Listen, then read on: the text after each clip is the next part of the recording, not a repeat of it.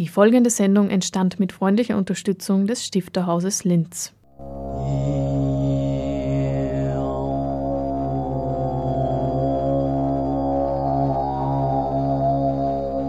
Literatur im Radio.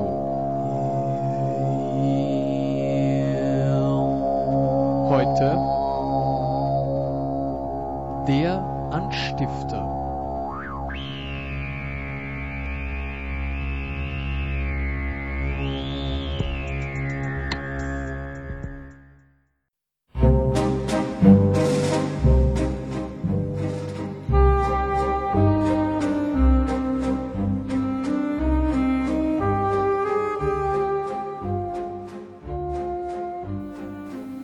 Vorwärts, Genossen, es geht überall zurück. Zwischenkampfparole und Resignation. Karl Wiesinger tritt Ende 89 aus der KPÖ aus und Franz Muri, der damalige Vorsitzende, schreibt Wiesinger und sagt, äh, das ist traurig, dass du austrittst nach 50 Jahren äh, und so weiter. Und Wiesinger schreibt dann einen ganz wichtigen, ganz zentralen Brief zwei Seiten lang an Franz Muri und diesen Brief beendet er mit den Worten Vorwärtsgenossen, es geht überall zurück. Das ist aber ein zutiefst resignativer, enttäuschter, verärgerter Brief, der einen Karl Wiesinger zeigt, wo man nicht genau weiß, wie man den wie man damit umgehen soll. Also er spricht darin von Menschen wie Stalin, die halt dünn gesät seien und von Gorbatschow, der alles äh, zerstört. Und trotzdem ist es ein spricht aus diesem Dokument die, diese Enttäuschung, dass man ein Leben lang für etwas in Wort und Tat eingetreten ist, was jetzt äh, zu Ende geht. Ja, man darf da auch nicht vergessen, da geht es ja um tiefe biografische Prägungen und äh, wenn man sich nochmal vergegenwärtigt, äh, in welcher Zeit er aufgewachsen ist, also dass er schon als Kind eigentlich mit den Szenen und Auswirkungen des Bürgerkriegs konfrontiert war, mit dem Aufkommen des Nationalsozialismus, dann wird einem vielleicht einsichtiger und nachvollziehbarer, dass das eine Entscheidung war, sich auf die andere Seite zu stellen und zu sagen, ich glaube an eine Idee von Gesellschaft, die möglicherweise gerechter ist als die, äh, die wir bisher hatten, dass das im Duktus der großen Totalitarismen stattfindet im 20. Jahrhundert, das müssen wir natürlich kritisch sehen als Nachgeborene. Wir haben es da aber auch vielleicht ein bisschen leichter. Und für ihn, glaube ich, war diese ähm, kommunistische Ideologie oder das Bekenntnis auch schon so etwas wie eine Art von, von Schutzmantel im Alltag und in seiner Lebenswirklichkeit. Also das kann man schon sehr äh, gut nachspüren, wenn man die Tagebücher liest, dass er da immer einen Anker hat. Weil ja, also er bringt da ja sehr viel aktuelle Geschehnisse rein, also Vietnamkrieg, überhaupt der, der Aufstand der kolonialisierten Völker, das äh, permanente, der permanente Ausnahmezustand des Kalten Krieges, die Verlagerung der Konflikte an die Peripherie, das ist für ihn schwer auszuhalten und eigentlich nur dadurch, dass er immer wieder sich äh, vergegenwärtigt, äh, es gibt sozusagen einen gemeinsamen Weg, den man gehen muss und der ins Licht führt. Also es hat ja wirklich durchaus eine, eine eskatologisch-religiöse Dimension. Ne? Also die Gesellschaft muss sich so weit entwickeln, dass irgendwann einmal die, die gesellschaftlichen Unterschiede, die sozialen Ungerechtigkeiten und die kriegerischen Auseinandersetzungen abgeschafft sind. Und was wir kritisch sehen müssen, ist natürlich eine Perspektive, die Wiesinger auf, auf den Kommunismus hat, die vieles in Kauf nimmt. Also wenn Wiesinger die DDR besucht oder die GSSR und mit Freunden unterwegs ist, akzeptiert er zumindest im Tagebuch keinen Widerspruch. Also es gibt eigentlich wenig Kritik an der DDR. Die Berliner Mauer ist ganz entsprechend der Propaganda äh, der Deutschen Demokratischen Republik ein Friedensprojekt. Äh, die allgegenwärtige Mangelwirtschaft ist, ist zu akzeptieren, weil sie führt in eine bessere Zukunft. Zweimal hat er vergeblich versucht, die Staatsbürgerschaft äh, der Deutschen Demokratischen Republik zu erhalten. Das liegt wohl daran, dass er die österreichische nicht aufgeben wollte, sondern sich um eine Doppelstaatsbürgerschaft bemüht hat. Im Tagebuch kommt nämlich öfter der Vorwurf vor, er solle doch auswandern, wenn es dort so gut ist.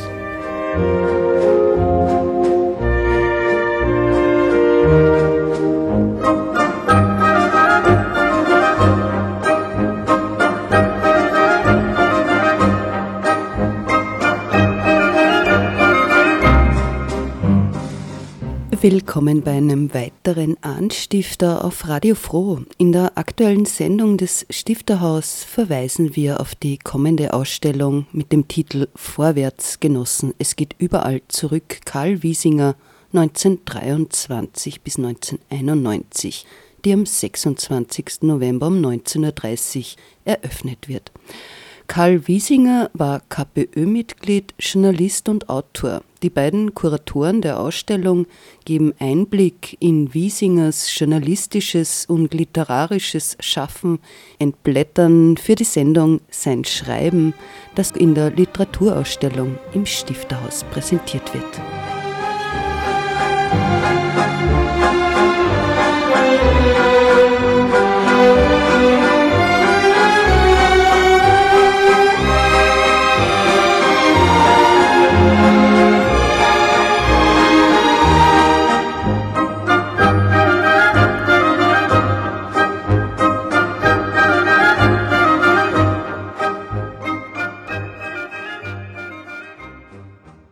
Georg Hofer. Ich bin als Germanist hier am Stifterinstitut und bin zuständig für unter anderem das Oberösterreichische Literaturarchiv.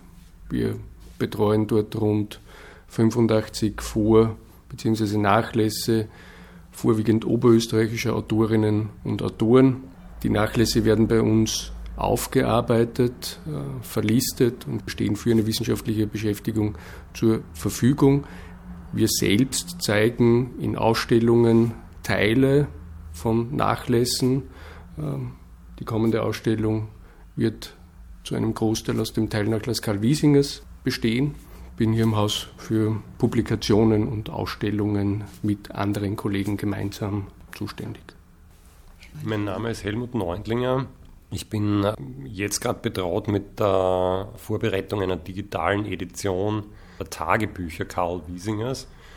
Wiesinger war ein Autor, der quasi kontinuierlich parallel zu seinen literarischen und journalistischen Arbeiten Tagebuch geschrieben hat.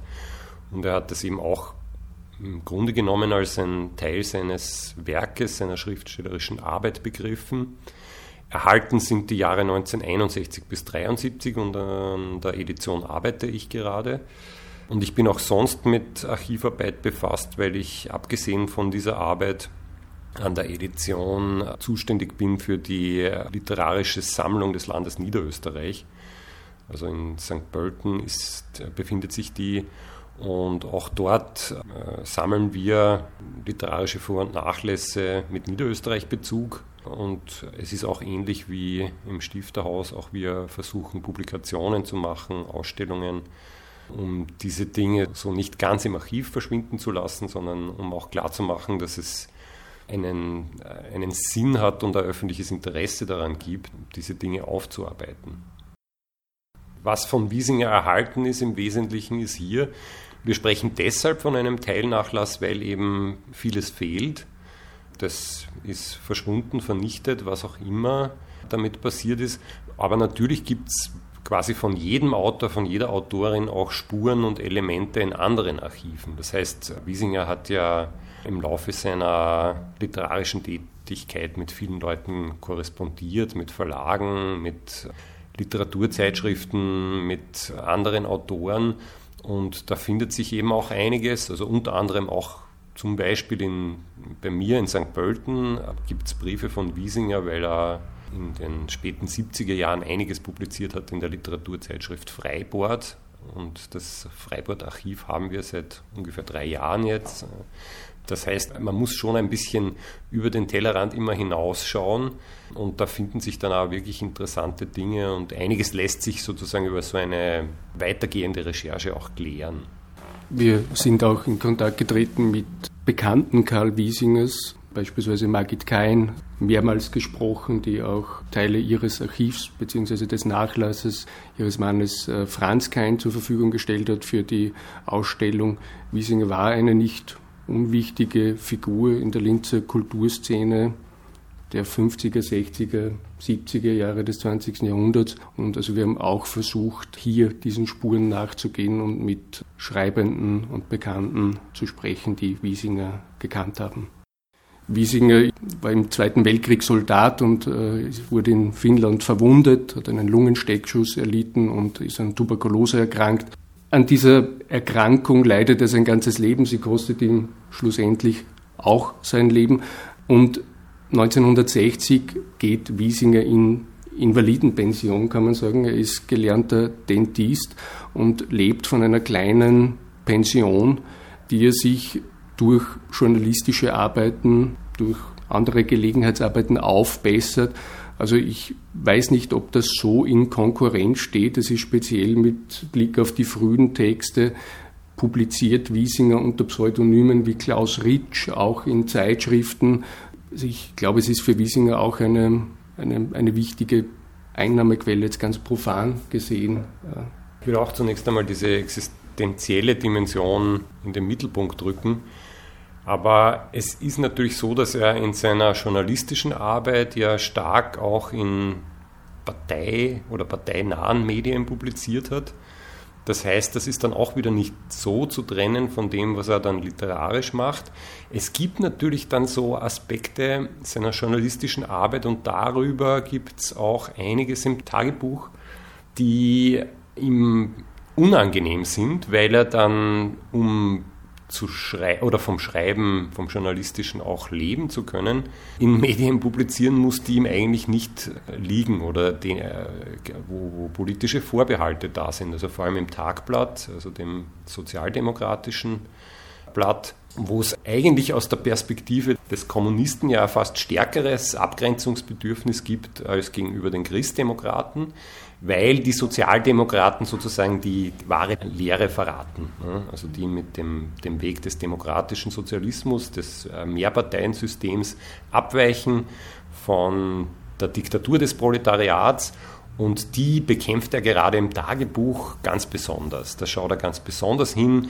Er ist wahnsinnig kritisch der, wie er es nennt, Amerika-Hörigkeit der, der Sozialdemokratie gegenüber er zerpflückt das, er, er, er, er verliert sich da in, in, Tiraden, vor allem gegenüber einem Journalisten, den er, der eigentlich ein Freund von ihm war, aber der äh, kriegt da sein Fett weg im Tagebuch und wird für jedes Statement, das Wiesinger jetzt so interpretiert als antikommunistisch, wird er unglaublich abgewatscht. Ja.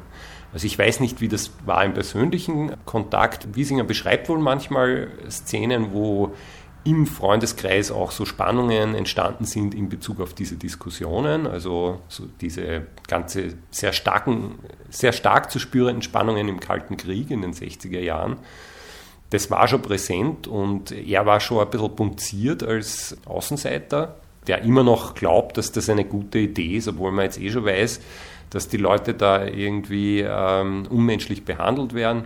Und das spitzt sich dann zu und insofern glaube ich, dass die journalistische Arbeit, äh, die ist noch ein bisschen unterbelichtet in der Wiesinger Rezeption. Also das wäre schon noch einmal ein Stück weit Arbeit, sich anzuschauen, was genau hat er da publiziert, in welchem Kontext steht das, wie spricht er zum Beispiel im Tagblatt, wenn er da Filmrezensionen veröffentlicht? Das wäre noch ein eigentlicher Impuls für, für eine, eine weitergehende Untersuchung. Vor allem arbeitet Wiesing ja kontinuierlich über viele Jahrzehnte journalistisch. Also er beendet ja das journalistische Schreiben erst Mitte der 80er Jahre, kann man sagen, als die Gesundheit wirklich schon große Probleme macht.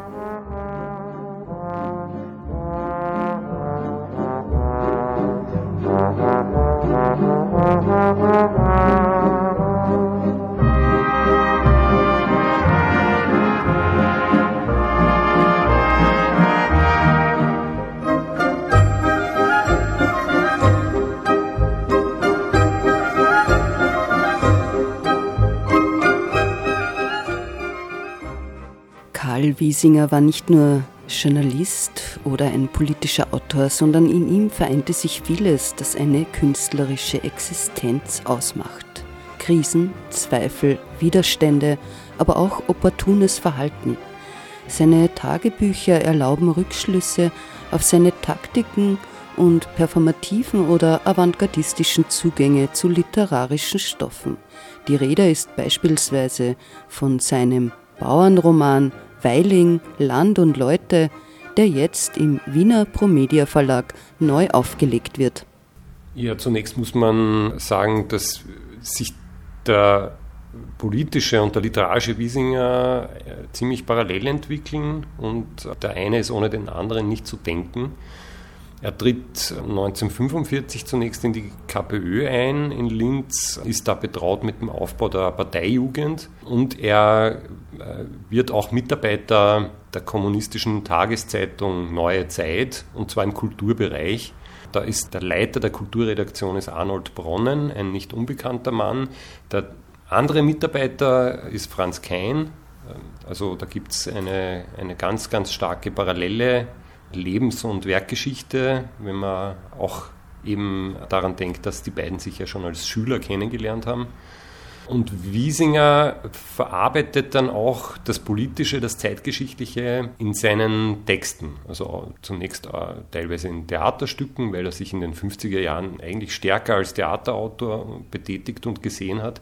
Dann aber auch in den Romanen, da vor allem seit den frühen 60er Jahren in der Arbeit an dem Roman 38, also über die Zeit vor dem Anschluss, dem sogenannten und dann über das Jahr 1934, den Bürgerkrieg, den Austrofaschismus, im Roman Standrecht und später dann noch im Roman Der rosarote Straßenterror, in dem er sich über den Streik im Oktober 1950, den thematisiert er da und auch die Rolle der Arbeiterschaft, der kommunistischen Arbeiterschaft oder kommunistisch inspirierten Arbeiterschaft und über die sehr, sehr zweifelhafte Rolle, die die sozialdemokratische Gewerkschaft da gespielt hat unter ihrem Gewerkschaftsführer Franz Ohler. Das heißt, es gibt so natürlich das Etikett Wiesinger, der kommunistische Autor. Wenn man dann genauer ins Werk hineinschaut, merkt man, dass es auch Dinge gibt, die dem bis zu einem gewissen Grad auch widersprechen. Es gibt diese ganz merkwürdigen ähm, Atomspion-Romane aus dem frühen 50er, also ich glaube 1950, 51 geschrieben, die also jetzt nicht nur von der Form her abweichen, weil das so quasi Heftchen und Schundromane sind, sondern auch inhaltlich, es sind Spionageromane. Also es spielt im, im Kalten Krieg Milieu und die Hauptfigur ist ein gewisser Grasil, ein Agent, und der wird total als, als CIA-Agent komplett positiv gezeichnet, was sehr, sehr erstaunlich ist. Und Wiesinger hat immer wieder Dinge versucht in seiner Literatur. Also einerseits wollte er natürlich Gesellschaft verändern, Gesellschaft kritisieren, andererseits wollte er als Autor reüssieren. Und da sind dann immer wieder Projekte entstanden, die jetzt nicht unmittelbar dem, dem bekennenden Kommunisten Wiesinger zuzurechnen sind, sondern ja, den Umständen, dem Versuch, irgendwo zu landen, größeres Echo zu kriegen oder was auch immer. Was die literarische Qualität betrifft, ist Wiesinger ein sehr, sehr unberechenbarer Kantonist. Es gibt Texte von ihm, die würde ich schon als sehr stark und gut gearbeitet bezeichnen.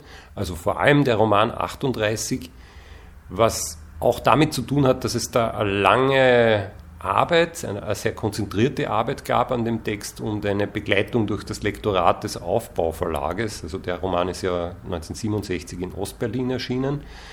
Bei anderen Texten merkt man, dass die in einem relativ kurzen Zeitraum entstanden sind und an denen wurde dann deutlich weniger gearbeitet und das hat dann manchmal auch Konsequenzen in Bezug auf die Art und Weise der Gestaltung. Sein Theater ist, auch wenn er selbst sich äh, im Tagebuch immer wieder als den großen übersehenen Dramatiker bezeichnet, da muss man sagen, das ist ähm, schon eine, eine gewagte Selbsteinschätzung. Also es gab zwar Aufführungen von Theaterstücken in den 50er und 60er Jahren, die waren auch verdient, aber äh, wenn er zum Beispiel Anfang der 70er Jahre schreibt über den damals gerade auftauchenden Franz Xaver Grötz, er hätte solche Theaterstücke schon in den 50er Jahren geschrieben, dann stimmt das einfach nicht. Also dann, dann ist das eine, eine Art von Selbststilisierung, die so ein bisschen auch zu tun hat mit dem Schmerz, dass er halt sich immer so als übersehenen Autor empfunden hat. Das kann man schon nachvollziehen. aber ähm, da, da, täuscht er sich auch über die, jetzt nicht, nicht nur was die Qualität betrifft, sondern auch über die Differenz ähm, in, der, in der Methode, im Schreiben und so weiter. Er hat dann auch immer wieder Zusammenbrüche, im, die er im Tagebuch sehr genau notiert, wo er sich selbst quasi ausschimpft und durchstreicht und sagt, er hat nichts erreicht. Und das Interessante am Autor Wiesinger ist ja, dass so, sozusagen sein, sein unter Umständen genialstes Stück, der Max Metz, also der von ihm fingierte Autor, also ein Projekt ist, wo, wo er schreibt, nicht als er, also wo er einen anderen Autor vorschiebt, einen anderen Stil annimmt, den er aus sich selbst heraus vielleicht gar nicht entwickelt hätte, aber das funktioniert, weil er befreit ist von gewissen Dingen, von vielleicht auch ideologischen Vorsätzen. Und da bricht was aus ihm heraus, was eigentlich überwiegend gelingt. Und das ist als solches auch erkannt worden. Im Zuge der Vorbereitungen für die Ausstellung und auch durch die Arbeit an der digitalen Edition haben wir uns vorgenommen, auch die literarischen Werke von Wiesinger wieder stärker zu würdigen. Und da war natürlich ein entscheidender Gedanke, den Max Metz wieder zu veröffentlichen. Das ist sein Bauernstreich-Schelmen-Roman aus dem Jahr 1972, der damals in der Eremitenpresse in Düsseldorf erschienen ist, 1990 dann wieder aufgelegt in der Edition Geschichte der Heimat. Allerdings sind beide Ausgaben vergriffen. Und wenn man sich das Buch heute anschaut, wenn man in diese Texte reinliest, dann ist das wirklich erstaunlich, wie frisch das alles noch ist. Und deswegen haben wir jetzt die Gelegenheit genützt, im Promedia Verlag eine Neuauflage des Bauernromans Weiling, Land und Leute zu publizieren, ich habe mich im Zuge dessen auch noch einmal stark damit auseinandergesetzt, wie er im Tagebuch über diese Erfindung des Max Metz referiert und reflektiert. Das ist ganz erstaunlich, weil er da quasi beschreibt, wie das stark das aus einer Schreibkrise eigentlich herausgekommen ist, weil ein Romanmanuskript von Aufbau dann eigentlich sehr grob abgelehnt wurde 1969, 70 und dann stürzt er in eine tiefe Krise und aus der befreit er sich dann allerdings, indem er diesen Max Metz erfindet. Und ich habe auch sonst über das Tagebuch noch wirklich interessante Dinge herausgefunden im Text, die einem so wahrscheinlich gar nicht aufgefallen wären, wenn man den Hintergrund des Tagebuchs nicht kennen würde. Insofern ist das jetzt wirklich ein doppeltes Glück, dass wir das Tagebuch hatten als Referenz und jetzt ist das erschienen. Es wird auch bei der Eröffnung eine kurze Lesung geben von Florin Mittermeier, einem äh, Regisseur und Schauspieler, auch mit Wurzeln in St. Florian, was das Ganze ja nochmal lustiger macht, weil der Roman ja dort in der Nähe spielt. Es ist ein experimenteller Bauernroman. Das ist in radikaler Kleinschreibung äh, ohne Satzzeichen geschrieben und seine Idee war, so ein bisschen den, den Duktus der, der Avantgarde herzunehmen und dann äh, in dieses Landleben einzutauchen und eigentlich die ganze makabre, blutrünstige, sehr menschenverachtende Atmosphäre, die da im Landleben immer wieder mal auftaucht, das zu thematisieren und das ist ihm in einer Weise gelungen, dass mir irgendwie bei der Lektüre dann immer so der Gedanke gekommen ist, wie wäre das, wenn der Quentin Tarantino diesen Text entdecken würde? Also ich könnte mir vorstellen, dass der dann hergeht und mit den ästhetischen Mitteln des Heimatfilms äh, sozusagen so einen Anti-Heimatfilm dann äh, äh, draus bastelt aus dem Max Metz, der ja im Übrigen in den 70er Jahren verfilmt werden hätte sollen. Also es gab eine Berliner, Westberliner Filmfirma, die das vorhatte. Und insgesamt muss man sagen, dass dieser Text sich auf eine ganz komische Art und Weise schon einfügt in die Auseinandersetzung mit Heimat, mit dem Land in der österreichischen Literatur. Man darf ja nicht vergessen, dass die ersten Texte zu diesem Thema eigentlich auch einen sehr experimentellen Charakter hatten. Also 1968 erscheinen die Hornissen von Peter Handke, 1969 erscheint der geometrische Heimatroman von Gerd Jonke.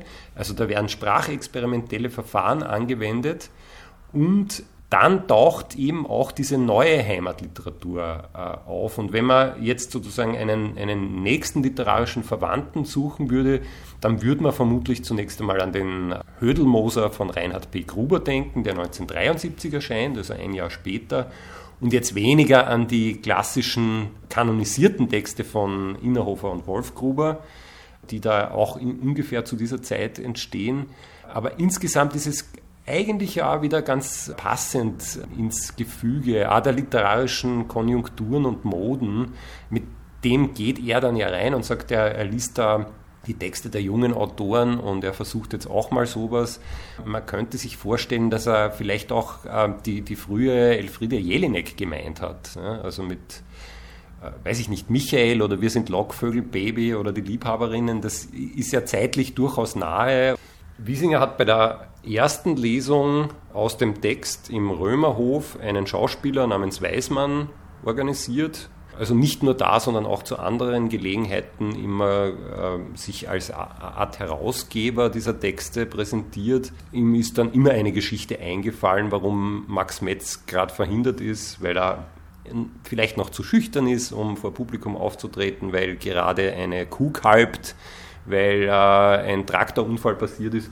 Also in Linz war das dann eigentlich den Leuten, die da genau hingehört haben, relativ schnell klar, woher der Wind weht.